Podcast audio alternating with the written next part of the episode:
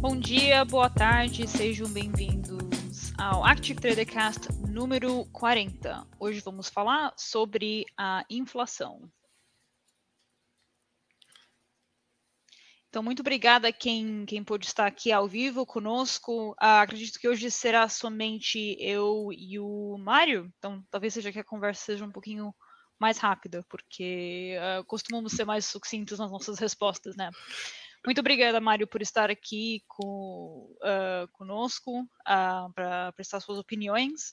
E Pronto, para quem está chegando aqui pela primeira vez, é só o nosso podcast onde batemos um papo sobre os eventos que, que impactam os mercados macroeconômicos, geopolíticos. Hoje é até um, um, tema até recorrente, mas é recorrente nas notícias, porque na, na época em que estamos agora, uh, economicamente, estamos passando por, por muitas mudanças. E então não, não podemos deixar de, de falar sobre a inflação. E se você gostar, por favor, deixe seu like, aperte o sininho, faça subscribe ao nosso canal. Não deixe de compartilhar esse conteúdo com os outros. E, e sempre gostamos quando as pessoas fazem interação, então mandem su suas mensagens, seus comentários no chat, façam suas perguntas, porque sempre separamos um momento no final da sessão para responder as suas dúvidas. Então, pronto, Mário. Inflação. Uh, não sei quantas vezes já, já, falamos sobre inflação no cast, mas uh, parece ser, ser algo que, que, está se tornando mais recorrente e até mais preocupante. E, e eu acho que até o, o, o que é interessante seria mais a, a mais o debate da, da, posição entre vários policymakers uh, a respeito da, da inflação. Será que é uma questão realmente uh, realmente temporária, transitória, agora que, que estamos recuperando da pandemia? Será que a inflação, estamos numa nova era de inflação, como muitos dizem, talvez semelhante ao que aconteceu em, em 1964? Não sei o que, que você acha sobre isso. Olá, obrigado por, por, por me teres aqui. Hoje somos só nós os dois, portanto acho que já podemos nos despedir das pessoas e ir embora, porque acho que vai ser muito mais rápido que o habitual. muito obrigado a todos os que, os que estão a assistir. Uh, em relação à inflação, a inflação, desde que começou o primeiro quantitative easing, que toda a gente está à espera e a gritar que vem aí inflação. Portanto, há 10 anos que está toda a gente à espera da inflação e a inflação não chega houve, houve uma série de circunstâncias que, que, mudaram a forma como a economia se comportou durante os últimos 10 anos e que levaram a que a inflação não tivesse aparecido. Um, um, um deles e o mais importante foi a acessão da China à OMC. Portanto, a China entrou na OMC no ano, no ano 2000 e a crise económica financeira aconteceu em 2007, sete anos depois da entrada da China na OMC. Portanto, após a entrada da China na OMC, ainda levou algum tempo à integração da China, da, da China no, no, comércio mundial, adaptar-se às novas regras, e, e, quando se adaptou completamente, uh, vivíamos um período de crise profunda uh, nos Estados Unidos e na Europa, e começaram as políticas de quantitative easing. A inflação nunca apareceu porque não podia aparecer. Uh, a, a, massificação da venda de produtos uh, vindos do, do, Extremo Oriente levou a que, apesar de haver um influxo enorme de, de, dinheiro na economia, os preços dos bens não subissem porque, por um lado, na China não havia quantitative easing e, por outro lado, os custos de produção desceram de forma radical. Portanto, os custos de venda ao consumidor não aumentaram, apesar de ter havido um, um aumento enorme da quantidade de dinheiro disponível no mercado. Em, em 2021, é provável que os efeitos 20 anos depois da acessão da China ao OMC sejam menos notórios. Portanto, é, o, é, a primeira vez que, depois de uma injeção massiva de dinheiro na economia, que foi o que aconteceu em março do ano passado, é a primeira vez que começam a surgir eh, sérias pressões inflacionárias. E, e, e desta vez eu acho que, todos aqueles que durante os últimos cinco quantitative easings andavam a gritar pela inflação, acho, acho que desta vez eles vão acertar e vai haver eh, uma e vai haver definitivamente um, um aumento da inflação. Já se está a verificar uh, esse aumento eh, da inflação já, já começa a ser visível. Nos Estados Unidos, particularmente, é visível uh, um aumento da, da inflação. Aqui no Brasil também é visível um aumento da inflação bem mais acelerado. Na Europa ainda, ainda não existe uma pressão inflacionária muito forte, mas no, no Reino Unido já, já, é, já é sensível esse aumento de uma pressão inflacionária e, e é provável que isto se estenda à Europa. Agora, nem sempre é negativo haver uma pressão inflacionária, desde que esta pressão inflacionária seja contida. Ou seja, se houver, se houver um aumento da inflação de 2, 2 a 3%, é muito melhor do que passarmos por um período igual ao, ao da economia japonesa, que, que esteve em stagflation durante os últimos 30 anos. Portanto, é preferível um aumento contido dos preços do que pressões deflacionárias na economia.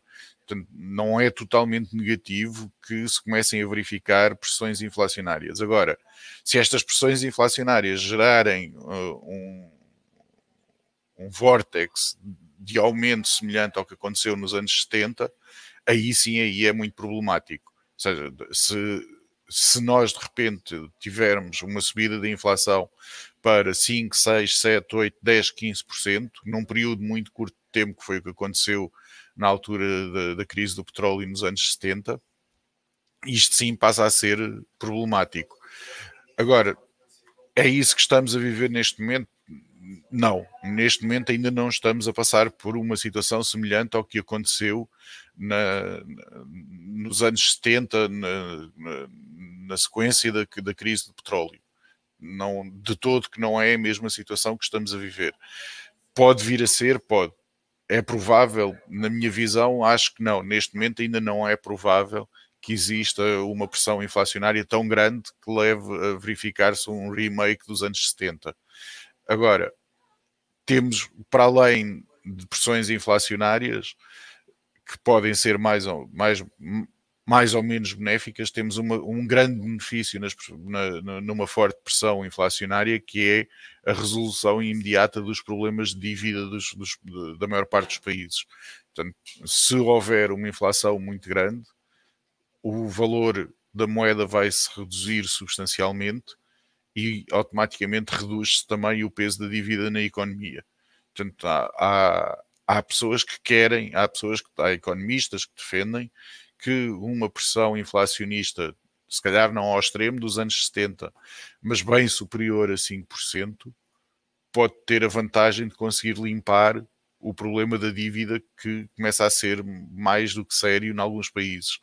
Portanto, não, não é não se pode ver só a pressão inflacionária como uma, uma perda de valor e uma perda de dinheiro para a parte, por, por parte do consumidor, mas também uma perda do valor da dívida acumulada pelos Estados. Isto pode ter um efeito muito benéfico e, e há economistas que defendem que a maneira mais fácil de resolver o problema da dívida atual é via inflação. Mas uh, você acredita que, que esse benefício vai ser sentido da mesma forma? Porque talvez no, na questão dos Estados Unidos é, é, algo que, que pode ser até benéfico, mas, uh, por exemplo, você mencionou o Brasil, a, a, inflação que, o aumento em preços que, que está sendo sentido, uh, especialmente nas commodities, não seria somente por causa de talvez esse gargalo que, que a gente está vendo da, da indústria saindo da pandemia, mas talvez, mas também por causa de, de um, problemas com, com o tempo. Como é que chama drought em português? É seca? Sim. É, seca. Por causa da seca, então alguns países estão sentindo um aumento ou pressões inflacionárias devido a isso. Não é uma coisa que fica dentro do nosso controle, mas. Uh... Sim, eh, nós não temos controle nenhum sobre os efeitos uh, climatéricos, ambientais, sobre como é que eles podem afetar a produção de, de, de commodities, neste caso estaríamos a falar sobre produtos alimentares. Por exemplo, na Austrália, neste momento, eles estão com um problema gravíssimo de ratos, que começa a ter influência no, no, no output de produtos agrícolas. Uh, há, há, alterações climáticas, podemos debater qual é que é a melhor maneira de as resolver ou se as vamos ignorar, mas que existem alterações climáticas, existem, sejam provocadas por nós, não sejam provocadas por nós, seja qual for a razão, o que é um facto é que estamos a sentir mudanças climáticas fortes e estamos cada vez a ter eventos mais extremos, eh, eventos climáticos cada vez mais extremos. Portanto, temos, temos períodos de secas prolongados, temos uh, tempestades completamente fora do normal na, na, nos Estados Unidos. A China, neste momento, o sul da China, a semana passada, teve uh, também tempestades violentas. Portanto, tudo isto vai ter uh, um efeito no output, tanto, tanto agrícola como industrial, como de commodities, como de tudo. E, e, e, pode levar a aumentar as pressões inflacionistas. Por exemplo, uma das coisas que está a fazer aumentar as pressões inflacionistas hoje em dia é que as empresas estão a fazer o mesmo que os consumidores fizeram com o papel higiênico na altura em que se foi acontecer os primeiros lockdowns. Toda a gente está a comprar muito mais do que aquilo que precisa e a fazer stockpiling. Portanto, o que acontece é que se eu, por exemplo, se uma empresa hoje quiser comprar computadores, para, para, para uso profissional, não estou a falar de, de, de, computadores de consumo, mas computadores profissionais, computadores de linhas profissionais para serem usados em empresa. O lead time para a entrega de um computador pela Dell na Europa hoje anda por volta de 45 dias. Isto é, era completamente impensável há, há um ano atrás. Uhum. Há um ano atrás era inconcebível que uma empresa tivesse que esperar 45 dias para receber uma máquina. E, no entanto, hoje 45, lead, 45 dias acaba por ser um, um, um dos lead times mais curtos que existem. Há, há, há, há casos de entregas a 60, a 65, a 70 dias. E isto, obviamente, que vai ter pressões inflacionárias. Uhum. as empresas vão começar a fazer stockpiling só para ter a certeza que têm aquilo que precisam. E isto está a provocar uma, uma falha de stocks em tudo. Hoje em dia há falta de semicondutores, há falta de cobre, há falta de tudo e mais alguma coisa. Ah, a falta de capital humano também, porque no caso de muitos países uh, até não estão conseguindo contratar pessoas suficientes para conseguir preencher essa demanda um, de serviços e, e, produtos agora que, que as empresas voltaram a, voltaram a reabrir. Sim, é, é, assim, é, as empresas voltaram a reabrir, a economia está muito aquecida, mas a economia hum. está muito aquecida por stockpiling. Não é uma procura. As empresas estão a comprar mais do que aquilo que precisam durante um breve período de tempo. E o que é que vai acontecer a seguir? Ou seja, quando, quando, os prazos, quando, quando as empresas não precisarem de fazer mais stockpiling, quando, quando, quando as empresas acharem que o que têm é mais do que suficiente para, para cobrir as suas necessidades, o que é que vai acontecer a seguir? Vai haver uma queda do precipício em termos de ordens? O que é que vai acontecer? O PMI, agora, o próximo número do PMI deve ser uma coisa absurda. Porque as empresas estão a comprar e estão a pagar mesmo sem receber o stock. Portanto, o PMI de serviço e o PMI industrial acho que vai sair eh, largamente acima de 50. Mas o que é que vai acontecer depois? Eu digo isto por, por, por experiência própria. Não? Acabei de fazer, acabámos de fazer para a empresa uma encomenda grande de laptops para garantir mais do que aquilo que nós precisávamos, porque o lead time está tão grande para a entrega que nós encomendámos mais do que aquilo que nós precisávamos. O que significa que eu agora, previsivelmente, durante um período de alguns meses, não vou precisar de comprar computadores para a empresa. Portanto, eu vou criar, criei, uma, criei um PMI artificialmente alto por um curto período de tempo, mas que depois, durante um largo período de tempo, vai afetar negativamente o, o PMI. Então... Isto, E isto ah. em termos de inflação, desculpa, é, é, é só não, porque não, pode, pode. Isto, isto, está a criar um, uma pressão inflacionária num período muito curto de tempo para criar um período deflacionário muito rápido. E isto vê-se, por exemplo, no Fed estar, estar muito receoso de subir as taxas de juros. Em condições normais, na inflação atual, o Fed já teria subido as taxas de juros. Uhum. O limite principal do Fed é controlar a inflação e, no entanto, a inflação está muito acima do target e eles não estão a mexer nas taxas de juros. E desta vez eles não estão a mexer nas taxas de juros, não é com medo de vir a afetar a economia real, porque a economia está, está, está, está, está forte, está pujante e está em crescimento. Eu acho é que o Fed tem receio que este stockpiling vá fazer uma queda do, do precipício num período muito curto de tempo. Então, pronto, você até respondeu a minha próxima pergunta. Seria sobre a, posição dos, dos policymakers para deixar, deixar esse, esse período transitório passar antes de tomar uma, uma medida definitiva, porque, sim, um, ah, tem sempre um, um lag, um, atraso no, no, efeito que possa ter, um, ah, no, uh, no efeito que, que, que, uma mudança na taxa de juros tenha. Um, mas então, a, você falou sobre o Fed, a gente está falando do, da, da, economia norte-americana, mas falando sobre outros países, por exemplo, tipo na, na Turquia, até a Turquia até teve um, um, uma diminuição uh, na inflação. Uh, a Índia está em outra situação diferente, então, por mais que te, tem esse efeito de borboleta, né? Talvez o que o, o, uma posição que o Fed toma vai afetar outros mercados, mas Daí, lá está o desafio. O que, que você acredita que, um, que possa ser feito? Podemos aplicar a mesma um, a mesma visão a esses outros países? Não. Não, Não de é assim, houve uma altura eh, breve da economia mundial em que houve blocos económicos claros que mexiam em mais ou menos em consonância havia o bloco económico da China e países envolventes, havia o bloco económico da União Europeia e Europa, e uh, havia o, o, bloco económico dos Estados Unidos e o BRICS. Portanto, todas estas economias mexiam-se, todos estes conjuntos económicos mexiam-se mais ou menos de forma equivalente. Uh, hoje em dia há uma, há, uma, há uma divisão muito grande entre o bloco económico União Europeia e Estados Unidos.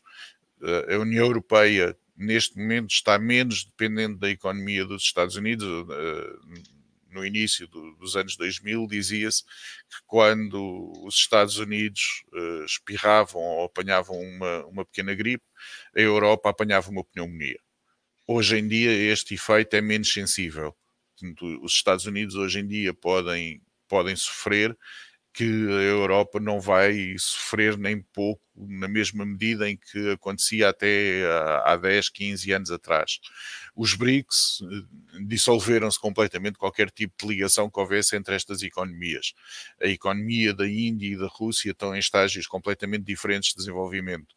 Uh, o Brasil, tanto ou mais que os outros dois a Turquia, que tinha uma economia bastante pujante e estava muito associada à economia europeia, com o Erdogan e com políticas mais extremistas, com políticas mais extremistas e mais viradas para uh, o islamismo, teve uma, uma depreciação enorme da moeda, tem problemas graves para resolver junto do banco, uh, com o Banco Central deles, uh, nomeadamente por causa de medidas nepotistas em que era um familiar do Erdogan que estava à frente do Banco Central, um miúdo com 30 e poucos anos. Obviamente que a experiência correu francamente mal.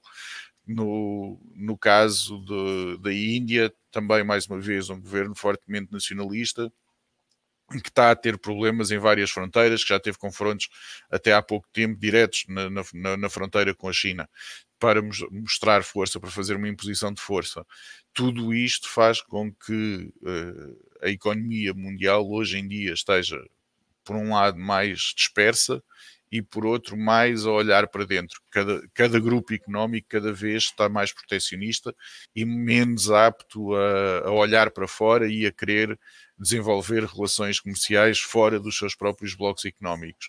E isso, por exemplo, é uma das razões que a economia inglesa do Reino Unido mais está a sofrer neste momento Uhum. Com, a saída, com a saída deles do, do, da União Europeia, ainda não conseguiram chegar praticamente a nenhum tipo de acordo. O único acordo que tiveram mais ou menos interessante foi com o Japão, mas foi copy-paste do acordo que o Japão já fez com a União Europeia.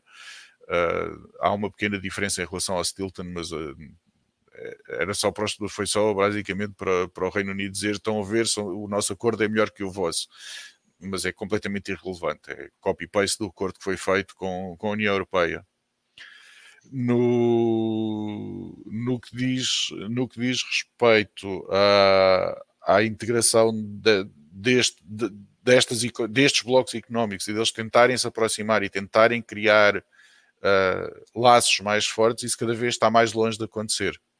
Cada, o, o que foi muito, muito mais perto de, que já esteve muito mais perto, por exemplo, quando foi a transferência do GATT para o OMC, quando o GATT, quando o, o deixou de existir e foi convertido na OMC, que teoricamente seria um fórum muito mais aberto e, e, e muito mais conducente a aumentar a integração das economias e a fomentar a integração das economias, acabou por não acontecer, por diversas razões. A primeira principal razão foi a China.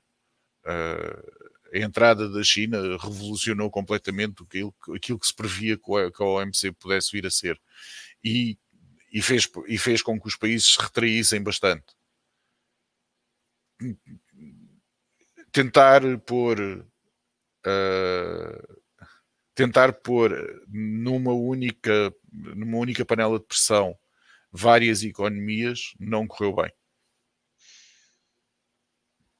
Então, será realmente um desafio para chegar num consenso para muitos policymakers se a gente está falando sobre a inflação global? Uh, porque. Bom, pode ir. Não, é, é porque assim, em ter, em ter uh, nós temos, tivemos problemas maiores em relação ao policy. Uh, a, a, uma tentativa de chegada a uma policy global. Por exemplo, em termos de taxação, neste momento acaba por ser mais do que o comércio, mais do que a integração de, de, de políticas e de e, integração económica de diversos blocos, a taxação acaba a, a, a taxação, impostos e, e cobrança de impostos acaba por ser a parte em que está a haver uma maior convergência das várias economias principais. Também porque está toda a gente sem dinheiro. Portanto, facilita mas que há, há menor concorrência neste momento por uh, alcançar uma corrida para baixo em quem cobra mais, menos impostos e cada vez está a, mover-se mais numa tentativa de integração e de, de ter-se, de se ter uma, uma política comum uh, a nível de impostos. Portanto, em termos de policy, uh, é difícil porque a maior parte dos países não tem interesses convergentes. E, e, e, é difícil chegar a um consenso e dizer que todos os países uh, é benéfico para todos os países uhum. haver uma, uma, uma, política convergente. É e não é. Sim, e até a questão que você falou sobre uh uh, inflação e como, como é bom para países que estão endividados, mas se é a inflação que está beneficiando países mais, ou economias mais avançadas, uh, por exemplo, no caso dos Estados Unidos, já tem, tem uma conta enorme de, de estímulo para que, que, eventualmente vai, vai ter que pagar. Então, a inflação até podia ser benéfica, mas para economias mais emergentes, não, até pode piorar a situação. Então, se, se antes, é, exatamente como você disse, se antes não havia convergência, agora de certa forma estaremos mais é, menos ou serão mais divergentes um, dessa forma, ciclos econômicos. Ah. Sim, e também há uma questão, por exemplo, Renan Ferreira disse que o, no, no Brasil o problema é com o real, que, está, está fora de controle, rumo a ter o, o dólar americano a 6 e o euro a 8. Um problema da inflação é, é esse, é como é que isto vai afetar as moedas dos países emergentes ou dos, dos países que ainda estão a, a, crescer, que ainda estão a tentar uh, um desenvolvimento ou um crescimento económico acima da média para conseguirem se aproximar das economias mais desenvolvidas. Estas pressões inflacionistas vão ter um peso no valor das moedas desses países. E não é só no Brasil. O, Brasil teve uma desvalorização de mais ou menos 50% nos últimos dois anos. É mau? É, é mau. A Turquia teve uma desvalorização de acho quase 200% no mesmo período. A Rússia, há 3 ou 4 anos atrás, o rublo teve uma desvalorização num período de 6 meses de, de 100%. Portanto, a pressão inflacionista sim é boa na perspectiva dos países desenvolvidos em que teoricamente não vai haver uma depreciação muito grande da moeda deles. E como não há uma depreciação muito grande, não há só uma perda de valor, acaba por ser mais fácil para, para fazer face à dívida que eles têm. Nos países, no, nos países em vias de desenvolvimento, ainda mais, porque se, se houver uma desvalorização muito forte da moeda, então a dívida deles ainda vale muito menos. Mas isso vai piorar muito a condição de vida das pessoas e vai, e vai ter uma influência muito negativa na forma, no poder aquisitivo, sobretudo em países em que há uma forte componente de importação de, de produtos. O Brasil, felizmente, ainda tem uma grande autonomia. O, o bloco, é um bloco económico monstruosamente grande, muito autossuficiente e, e, e altamente protecionista, o que faz todo o sentido que o seja. Portanto, mesmo que haja uma desvalorização muito forte da moeda, ainda há muita coisa que é feita dentro do Brasil e que não, não é afetada. Agora, o preço de aquisição dos materiais para serem transformados no Brasil vão aumentar. E isso vai, vai criar, outras, vai criar uma, uma tendência inflacionista também maior. Sim, porque até o Brasil depende bastante de, um, de negócios matérias-primas, por exemplo, um, na questão de soja, um, e agora que estão sofrendo a, a, as, as mudanças climáticas, como você disse, isso pode afetar seus, suas relações entre eles e a China, por exemplo? Sim. o Brasil foi um dos grandes beneficiados no, dos problemas que o Trump criou desnecessariamente com a China. Portanto, a China praticamente parou completamente a importação de soja dos Estados Unidos e veio comprar a soja quase toda ao Brasil. Uh, obviamente foi ótimo para o Brasil. Não, uh, depois a seguir foi a vez do governo brasileiro resolver chatear os chineses, também de forma absolutamente desnecessária. Mas uh, o, o, problema, a China não é só um vendedor de produtos de baixo custo. A China também é um importador massivo de bens para transformação e de commodities primárias. Uhum. Não é não é só quanto mais pujante for a economia chinesa, maior o consumo deles. Mais cara vai ficar a mão de obra e mais, mais rápida vai ser a transferência de produção para outros países. Isto já se está a verificar. Uh, o Vietnã está a ser beneficiado por isto, por exemplo o custo de mão de obra no Vietnã continua, continua francamente baixo e o custo de mão de obra na China aumentou de forma desproporcional. Hoje há empresas chinesas que, que transferiram a produção para, para o Vietnã para importar para a China. Já nem estou a falar das empresas que transferiram para o Vietnã para exportar para o resto do mundo. Estou a falar uhum. só de importação pura, transferência de produção para consumo na China, que hoje em dia já não está a ser feita dentro da China está, está a ser feita no Vietnã para importação para a China, porque, mais uma vez, o, o custo de produção é menor e, toda, e todas as empresas vão à procura do menor custo de produção. Se houver um desenvolvimento de, do Sudeste Asiático em termos de Vietnã, Tailândia, Myanmar, Camboja, Indonésia, se, se, se, os, antigos, se os antigos tigres asiáticos pré-1997, pré-crise asiática, se estes tigres asiáticos voltarem a ter a capacidade de produção que tinham nessa altura, a pressão, a pressão inflacionária que estamos a sentir neste momento vai desaparecer muito rapidamente. Você vê algo parecido de, por exemplo, transferir a produção de mão de obra para outro país para poder importar de volta, talvez, talvez algo parecido acontecer no Reino Unido? Desculpa?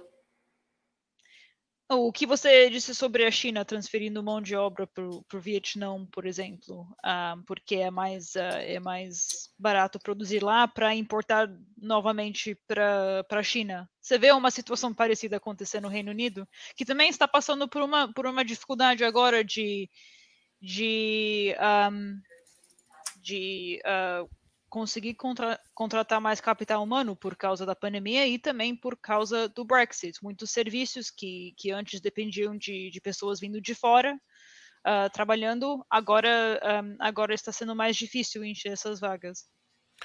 Sim, agora temos o, o senhor da Weatherspoons que Sim. alegremente dizia antes do Brexit que não, que não havia problema nenhum e agora vem pôr-se aos gritos a dizer que é melhor importar mais pessoas da União Europeia. Sim. Portanto, uh... é um pouco, é um, deve ser um pouco satisfatório ver isso né? Não, é, é, assim, não tanto, quer dizer, eu tenho, eu tenho essa de, no, no, Reino Unido, dava-me jeito que eles não perdessem valor. Uh, pois a GR é assim, se o governo inglês continuar no caminho brilhante em que está a ir, o meu passaporte brasileiro deve ir mais depressa do que aquilo que eu estava à espera. Mas... Meu, meu já está renovado.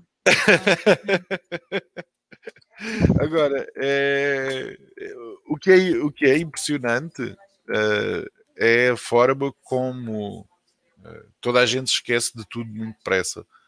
Um, hoje em dia, uh, o ciclo de notícias acho que já não chega a ser 24 horas. Portanto, há uma expressão no Reino Unido que o jornal de hoje é o papel, de, de, de é o papel para fish and chips da manhã. Uh, mas eu acho que hoje já a velocidade das notícias é tão rápida que eu acho que o ciclo de vida de uma notícia já não anda nem perto de 24 horas. O ciclo de vida de uma notícia hoje em dia são 15 minutos de fama, como, como, como Andy Warhol uh, previu há uns anos atrás. Uhum. Não, ele previu para pessoas e hoje em dia, aparentemente, isto tudo rege-se para tudo os 15 minutos de fama. No, no caso de, de como gerir uma velocidade tão grande e de como consumir uma velocidade tão consumir informação a uma velocidade tão grande, o que acontece é que as pessoas se esquecem. Agora, o Reino Unido virar uma potência produtora é completamente impossível.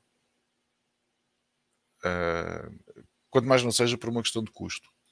Não, as, uh, eh, os custos de manufatura eh, são a parte mais, mais importante para manter ou para, para conseguir manter controlado o crescimento da inflação.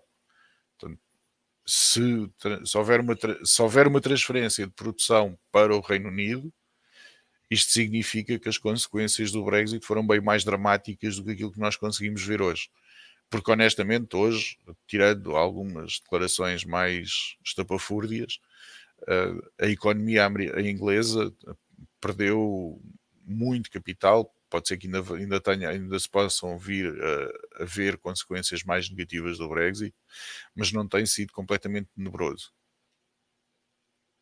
Uh, agora, se para haver uma transferência de produção, para haver um movimento de, de, transferência de produção, teria que haver uma queda significativa do, do rendimento médio das pessoas.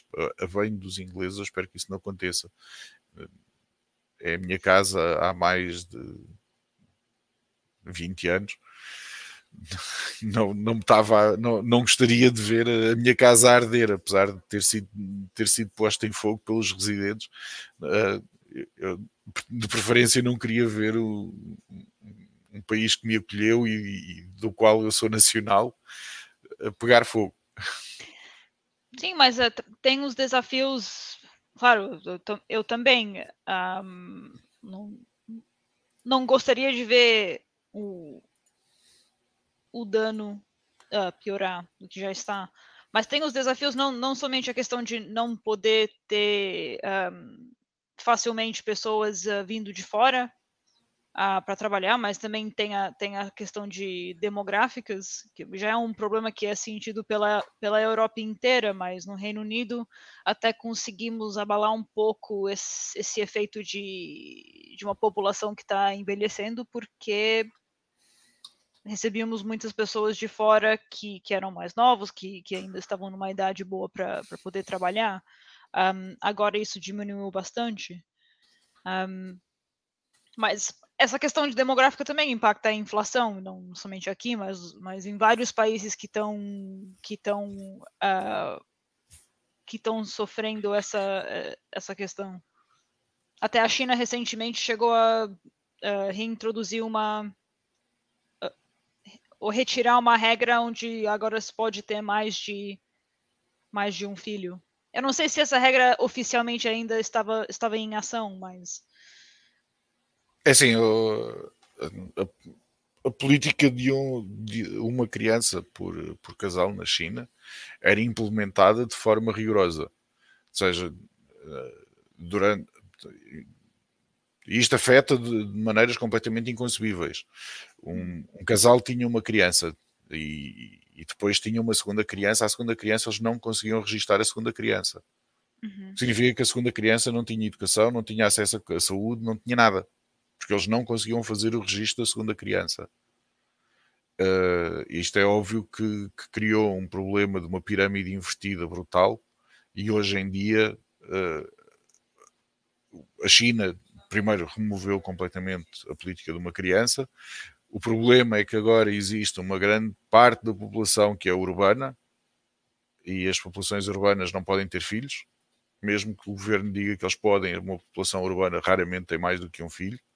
Uhum. É uma questão que, que, tipo, pelo mundo inteiro parece que. Sim, é, sim é porque é, é, assim, é uma... as, as populações que vivem no campo precisam de muitos braços. Uhum. Se eu tiver uma terra para trabalhar, se eu tiver, se eu tiver cinco filhos que me ajudem a trabalhar a terra, é bom.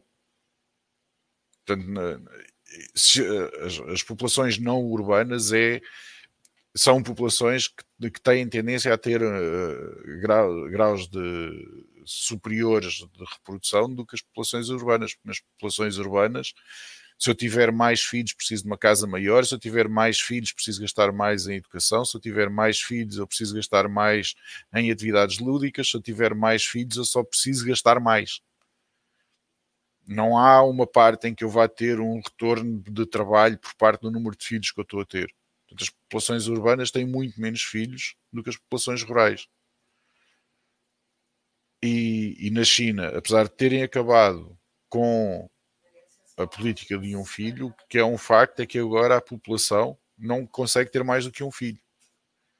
E isto é o mesmo que se verifica na Europa, é o mesmo que se verifica nos Estados Unidos, em alguns sítios dos Estados Unidos, não em todos. Nos Estados Unidos a situação não é tão, tão marcante, mas verifica-se na maior parte dos países com economias desenvolvidas, em que a maior parte da população é urbana e as populações urbanas habitualmente não têm filhos em quantidade. E isso afeta a inflação? a ausência de filhos afeta a inflação. Depende. Não, por exemplo, não. É que não assim, ia, se, não tiver. Não aumentar, não... aumentar, aumentar salários, por exemplo? Não, é, uh... primeiro, sim, tens, te, vais forçar a procura de mão de obra fora do país. Uhum. O que tem acontecido ao, ao, ao longo dos, dos 20 anos que eu tenho vivido no Reino Unido, por exemplo, tem havido sempre um, um aumento constante de, de, da população que vem de fora para trabalhar no Reino Unido. Portanto, claramente tens que ir procurar população fora. Eu sei que os ingleses convenceram que, ter, que a imigração estava fora de controle, mas a imigração nunca esteve fora de controle. A imigração existe, os níveis de imigração existem em função da pujança da economia. Se não quiseres imigração, a maneira mais fácil de resolver o problema é acabar com a economia.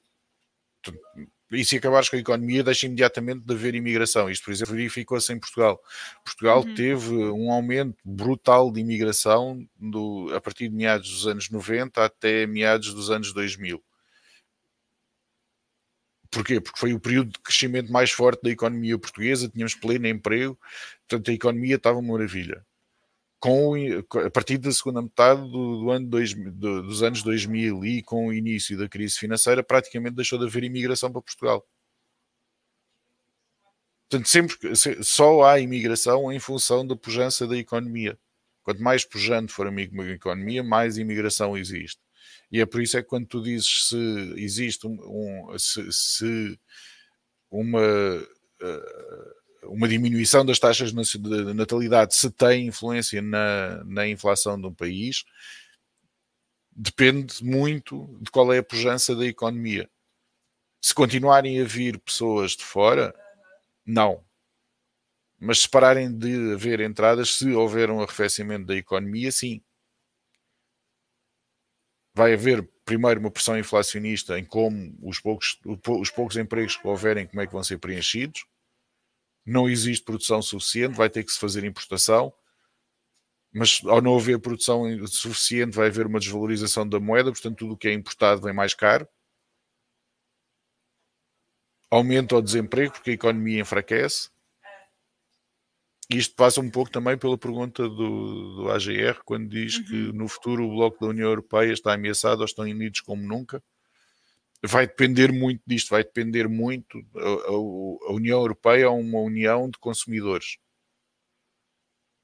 Quanto mais forte tiver a economia, mais forte vai ser esta união. Quanto mais fraca tiver a economia, mais desunida vai ser esta união. E isso viu-se bem na altura da crise da dívida na Grécia, por exemplo uma união de consumidores funciona quando toda a gente pode consumir. Se não há uma união, se, não, se todos os consumidores de uma união de consumidores não, não resultar, vai haver problemas. A razão da União Europeia se ter fechado completamente e não ter dado um milímetro ao Reino Unido nas negociações do Brexit foi porque eles, foi porque eles sabem que é importante manter o protecionismo do mercado único. O facto de haver 500 milhões de consumidores que, têm, que que são completamente autónomos. Portanto, a União Europeia não precisa de importar absolutamente nada, só importa o que quiser. Não tem necessidades importadoras. Isto é muito mais importante e muito mais. Eh, a, a saúde do futuro do Bloco da União Europeia está fundamentalmente dependente do futuro do consumo dentro desta região. Bom, muito obrigada, Mário. Até ainda, bom, ainda bem que, que a, eu acho que agora que você respondeu a pergunta do, do AGR, obrigada por suas perguntas. Um, vamos dar uma olhada no, nos gráficos, fazer, fazer umas análises, ver o que está acontecendo nos, nos mercados. Você quer claro. compartilhar sua tela? Eu partilho a minha. Tá, espera, dá-me só um minuto que eu não estava uhum. minimamente Sim. preparado.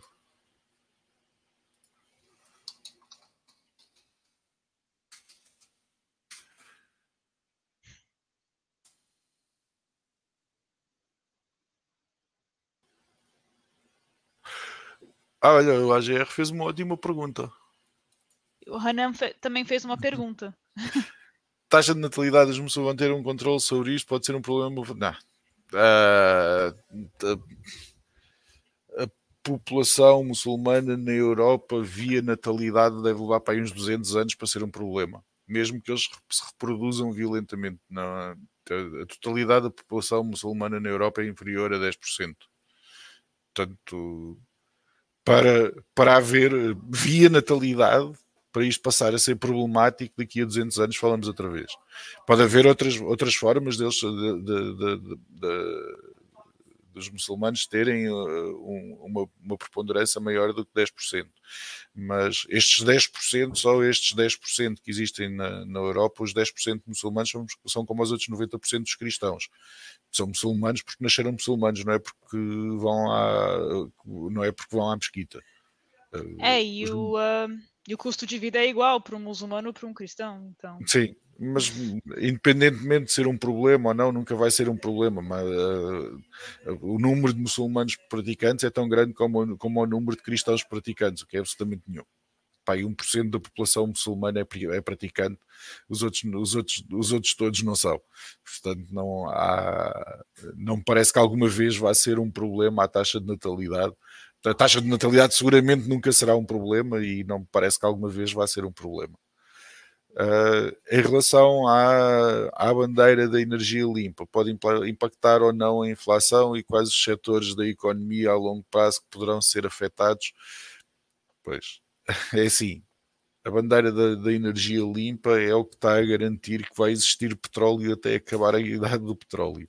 Se eu, Portugal, por exemplo, eh, hoje em dia quase, quase toda a energia consumida é renovável e não temos importação de, de combustíveis fósseis para geração de energia. Portanto, tem um custo? Tem. Uh, é, é bom, é. O não haver a necessidade de importação de combustíveis fósseis, pelo menos para Portugal, foi importantíssimo. Para, para os Estados Unidos, uh, os combustíveis fósseis vão ser sempre muito mais caros de extrair do que uh, a utilização de energias renováveis. Se, se eu fizer um posto de petróleo, eh, ele eventualmente vai acabar e eu vou ter que fazer outro. fazer um posto de petróleo é proibitivamente caro. E fazer eh, uma barragem não é de todo tão caro, fazer eh, um parque eólico não é de todo tão caro, fazer um parque solar não é de todo tão caro. Portanto, eu acho que uh, acho, acho que o desenvolvimento da energia limpa está, 100 anos atrás do desenvolvimento de, das energias uh, baseadas em combustíveis fósseis. Portanto, daqui a, daqui a 100 anos vão estar mais ou menos as duas com, no, no mesmo estádio de, de, maturidade e acho que, acho que energias de fontes renováveis vão ser muitíssimo mais baratas sempre do que as de combustíveis fósseis. Bom, muito obrigada por, por suas perguntas e Mário por, por responder. Conseguiu a. Uh... Ok. Mais ou hum. menos. Tá. Consegues ver? Podes. Yes.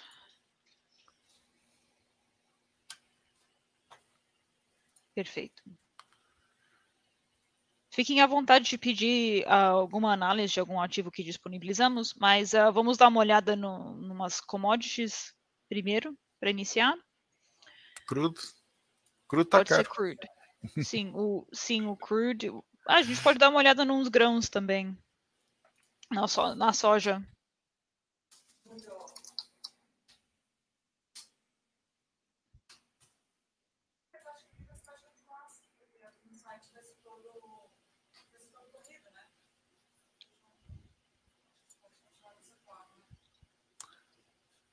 Tá cara. Mais algum? Uh, uh, sua, esco sua escolha, Mário. A minha escolha? Sim. Uh... Vamos ver como é que estão. Como é que os aviões estão a recuperar? Já faz tempo que eu não olho. Uhum. Estão a ter um dia mau. Hum. Está desde janeiro, março. Isto, a aviação tem que ser mais para trás. Já quase recuperaram tudo o que, o que caíram. Então vá. Crudo. Não, não quero comprar crudo, queria mesmo aerográfico. Já deveria ter comprado. Agora não tá. De preferência, de preferência aqui, não é? Não, de, de, preferência, de preferência devia ter comprado, andar aqui um bocadinho mais para trás, devia, de preferência devia ter comprado aqui, certo? Sim, foi. Então, uh, tendo em conta que isto aqui foi uh, uma questão muito específica de não haver onde guardar petróleo, e que levou o preço para valores negativos. Aqui não, não aparece, mas na nossa, na, na nossa precificação foi até zero e quando fechou a zero, como somos um derivado, tivemos que fechar. No uhum. mercado de futuros foi até aos 38 dólares uh, uh, negativos. Portanto, havia pessoas a pagarem 39 dólares por barril de petróleo para se desfazerem do, dos contratos. Obviamente que isto foi uma situação única. Hoje em dia temos, curiosamente, o petróleo a fugir ao preço de, em que é economicamente viável o fracking. Portanto, o fracking começa a ser economicamente, economicamente viável acima dos 60 dólares. Habitualmente, quando o dólar, quando o petróleo sobe acima dos 60 dólares, ele retrai imediatamente porque todos os produtores de xisto nos Estados Unidos abrem os poços e começam a tirar petróleo violentamente e como aumenta uh, muito uh, como aumenta muito a oferta o preço o preço tem uma retração muito rápida. Portanto, aqui se fizermos aqui uma linha nos 60 dólares, tirando, tirando ocasiões muito raras, aqui foi, aqui já, já estamos bastante para trás e é por isso é que isto aqui aqui em 2014 foi quando começaram a entrar online os pozos de, de xisto, portanto os produtores de xisto começaram a fazer, a acelerar muito a produção neste período, o preço caiu, depois andou sempre ou acima, ou, ligeiramente acima ou ligeiramente abaixo dos 60 dólares e, e agora está a ter uma, uma pressão de subida significativa na, acima dos 60 dólares, que não é muito comum.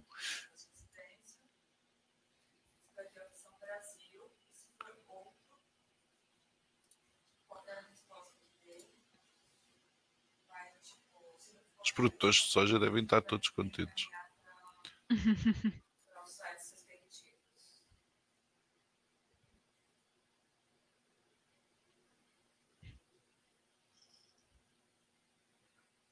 Será se eles estão com problemas em, em poder? É assim, o problema, o, um dos problemas maiores, um dos, um dos maiores problemas uh, que um dos maiores problemas que se verifica hoje em dia em termos de escoação de bens é que está tudo nos sítios errados. E é verdade que um, um, dos motivos que o preço da soja está tão alto não é só por uma questão de procura, é por uma questão de distribuição. E os produtores de, de soja não estão a ter o benefício de um preço tão elevado, porque eles estão com, com graves dificuldades de colocar uh, os bens no, no mercado. Portanto, e, e, se, eles não conseguem, se eles não conseguem vender por muito, por muito alto que esteja o preço, não, não, não traz grande benefício para, para os produtores de soja. No, no, caso, no, no caso atual, há esta, esta subida muito rápida do preço da soja tem, tem duas mãos. Tem primeiro problemas de escoação e tem também uma procura acelerada por, por soja que tem levado o preço a subir de forma considerável. Portanto, não tecnicamente não, não, não há nada que se possa, que se possa fazer, Portanto, não, não há suportes, não há resistências, não há absolutamente nada. Eh, neste momento, em termos técnicos, tentar negociar a soja é o mesmo que tentar adivinhar o futuro. Não tem aqui esta zona que, que era uma zona de resistência que agora pode ser um suporte. O preço subiu bastante na semana passada, no mês passado, e teve uma retração forte para, para este nível de suporte que se verificou em 2014. Mas 2014 foi há demasiados anos atrás para servir como memória. Portanto, neste momento, a nível técnico, no, o, o gráfico da soja não, não tem nenhuma formação que possa ser utilizada a longo prazo. A nível semanal, também pouco muito pouco, tem aqui uma, uma pequeno, um pequeno suporte que foi feito, mas o, não, o mercado recuando este tempo todo até, até este período, até, de novo voltamos para 2014, o mercado já não tem memória do, do que é que é 2014 em termos de formação de preço. Portanto, neste momento é, há um novo normal em que o preço praticamente duplicou praticamente não, mais do que duplicou, e é preciso que, que agora haja uma estabilização dos preços para se poder encontrar novos, no, novos suportes e novas resistências no preço da, da, da soja. Uhum. A gente tem a, a, a AMC?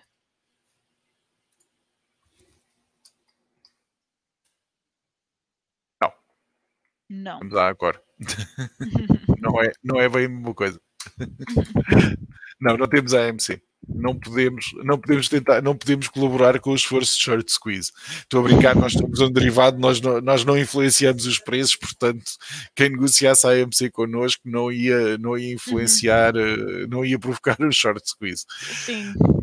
Em relação ao, à aviação, este é um, o Jets é um, é um ATF de, de jatos, de aviação comercial, que sofreu enormemente com os, os lockouts, teve, teve uma queda de um precipício, portanto, perdeu três vezes o valor que tinha.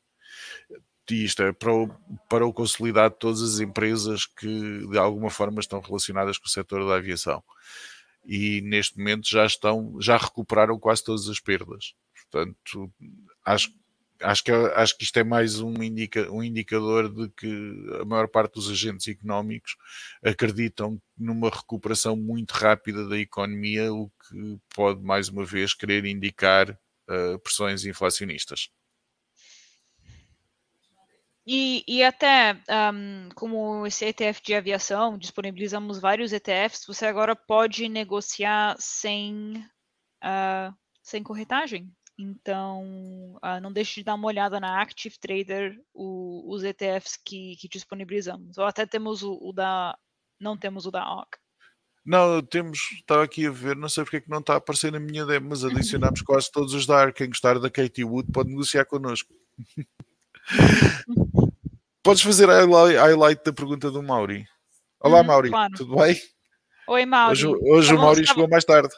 Sim, estávamos te esperando aqui. o descarte das baterias é uma boa pergunta, Mauri, mas porquê é que elas vão ser descartadas? Uh, as baterias, eu pessoalmente tenho um carro elétrico tenho, e eu ando muitíssimo mais do que o carro alguma vez foi desenhado para andar e ainda tenho a bateria a 100% e o carro já tem alguns anos. Portanto, eu ainda não percebi qual é que é muito bem o problema com, com o descarte das baterias. Eu se alguma vez aquela bateria deixar de ser suficiente para, para as minhas necessidades, portanto, quando, quando ela perder capacidade, quando tiver a 80%, para o carro deixará de ser útil, mas eu garanto que a primeira coisa que eu vou fazer é tirar aquela bateria, pôr na parede de casa e utilizar para recuperar um pouco da produção solar que eu perco. Portanto, até ela deixar de ser útil, a vida útil da, da bateria que eu neste momento tenho no carro, eu calculo que andará pelos 15 a 20 anos eventualmente pode vir a ser um problema, pode, será um problema grave, tenho algumas dúvidas, mas acho que vamos ter que esperar uns 15, 20 anos para poder descobrir a resposta exata a essa pergunta. Não, não parece, não parece que vá acontecer assim de um momento para o outro. Uhum. Então, obrigada, ETF Mário. do Gold.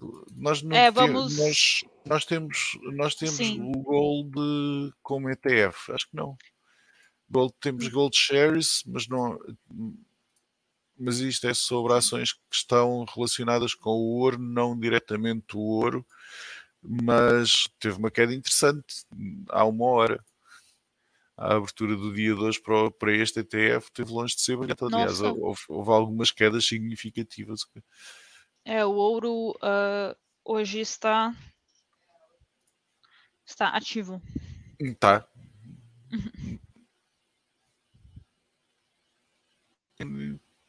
e onde é que está o nosso gol mesmo, spot? Mãe do céu. Não faço ideia do que é que aconteceu com o ouro nas últimas duas horas, mas não foi saudável. Deixa eu só verificar nós estávamos, aqui. Nós estávamos aqui a falar, portanto eu não faço a menor ideia do que é que aconteceu com o ouro na última, na última hora. A GR, não sei, não lhe sei dizer se é um bom ponto de compra. O, só o facto de um ativo estar a cair não significa que seja um bom ponto de compra. Se houve alguma razão fundamental que esteja a fazer uma impressão no preço, ela pode continuar por algum tempo. Mas eu não sei sinceramente o que aconteceu na última hora que fez com que todos os ativos que sejam relacionados com o ouro tivessem caído Foi. desta forma. foi por causa de um comentário no. Um, foi um tweet Fed. do Elon Musk. Ah, não. foi o Fed dessa vez, não foi o Elon Musk. o que é que o Fed disse que fez isto ao ouro? Sim.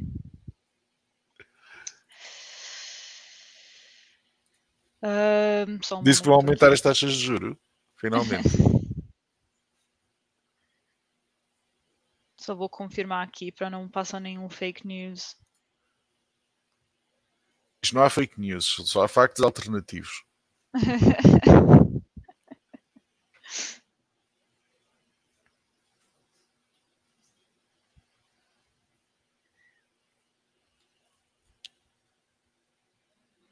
Renan, a culpa não é minha. Cada vez que ele fala, ele afeta algum ativo. Eu pensei que ele agora também já conseguia afetar o ouro. Fiquei preocupado por momentos.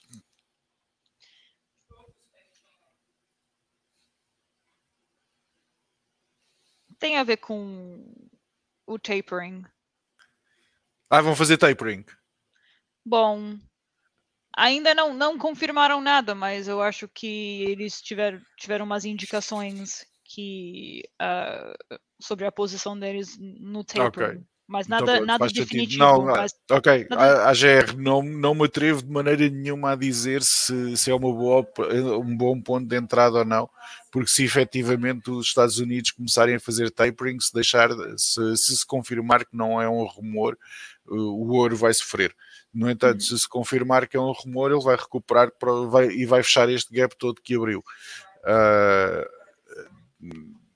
não sei. Infelizmente eu parti a bola de cristal ontem, mas.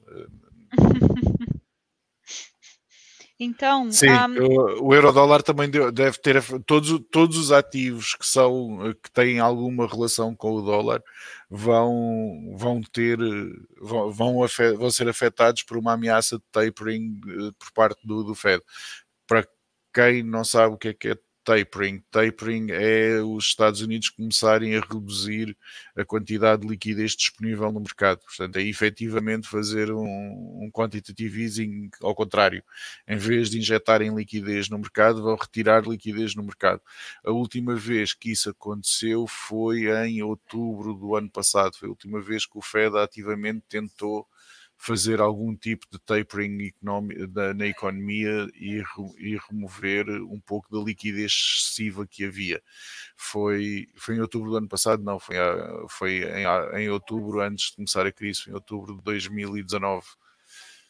É, eu, na verdade, eu, eu acredito que essa reação seria mais uma reação a não ter nenhuma posição específica e, e, e o Fed ser muito crítico, uh, críptico sobre, sobre o tapering.